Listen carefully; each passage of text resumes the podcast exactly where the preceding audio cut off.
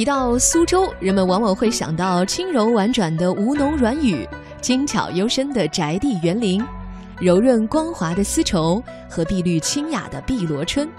可是，只有苏州人自己才了解，苏州的面也一样是无法复制。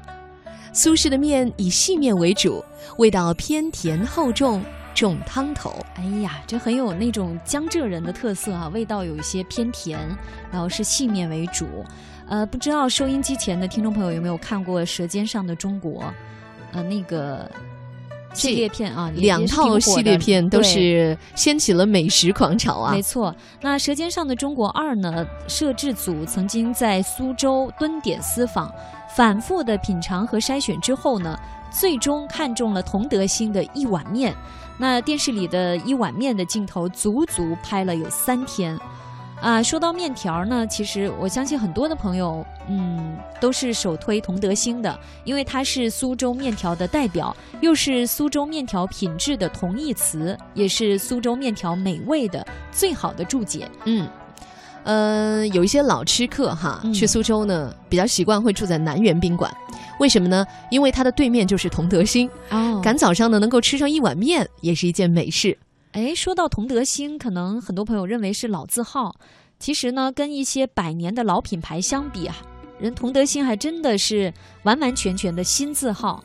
它是由姑苏面吃之称的肖伟明一手创建的品牌，为了面倾其所有啊，两次创业，为了面呢是拜师学艺，不断钻研，把这个奥灶面和苏帮面的特色融合在一起，就创出了这个似奥非奥、似苏非苏的同德兴面，把几乎要绝迹的老苏州传统面的技艺继承了下来，做出了丰镇白汤面。嗯。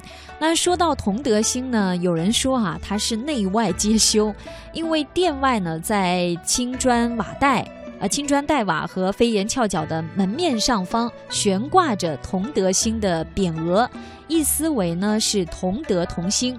那所有吃面的人呢都得到了兴旺。两边的对联儿啊，汤中品咸淡，熬去浮华得真味；面外知生熟，煮成韧劲儿。深至情啊，是这个肖老板细品面文化斟酌出来的好句子。当然呢，有的食客说也是这位肖老板禅意人生的写照。哎，店内呢风格是比较大气婉约的，隐含禅意。黄色的灯笼、雕花的门窗、别致的玄关和木雕的桌椅。那怎么样才能是一碗好面呢？其实，在苏州人的心目当中，这个一碗面下肚。连汤带面一滴不留的，这就是好面。嗯同德兴的大肉面就做到了。嗯，他们家只做早市，中午就打烊了。哦，而且过年到了正月十五之后才开业。嗯，自从上了中央台之后呢，同德兴更是如日中天。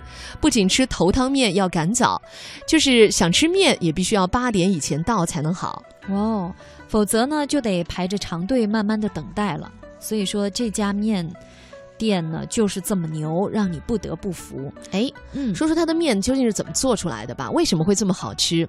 它采用的是猪五花肉加调料，经过宽汤焖制而成，肉质酥烂，就像是豆腐一样，而且肥而不腻，味鲜汁浓，必须还要带一点酒糟味。哇哦，面条呢是顺滑弹牙的。嗯，早上空腹来吃，热乎乎的面条一下肚。浑身舒畅，绝对是被这股香味儿征服的是五体投地。嗯，据说呢，这碗美味的面条必须经过时间的历练。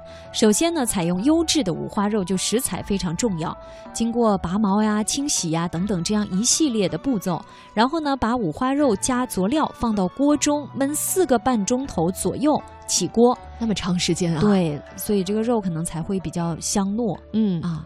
制作的时候还需要加入黄鳝的骨头，还有螺蛳等等为原料，螺蛳啊为原料。那这样一碗白汤面才能够具备味道鲜美、焖肉细嫩入口即化等等这样的特点。嗯，而且这精心熬出来的汤鲜而不腻，吃完了也不口干。这些面不要说做出来放在你面前吃，就是我们这么念一念，我觉得我们都是口舌生津了。那最后提醒大家一句啊，这个名气和口味并存的丰镇大肉面还是一个时令美食。由于它的制作工艺复杂，需要室外温度二十五度以上才可以做，所以呢，一年中只有五月到九月才能吃到。每天是限量供应的，嗯而且每年的价格呢也会随着物价在提升。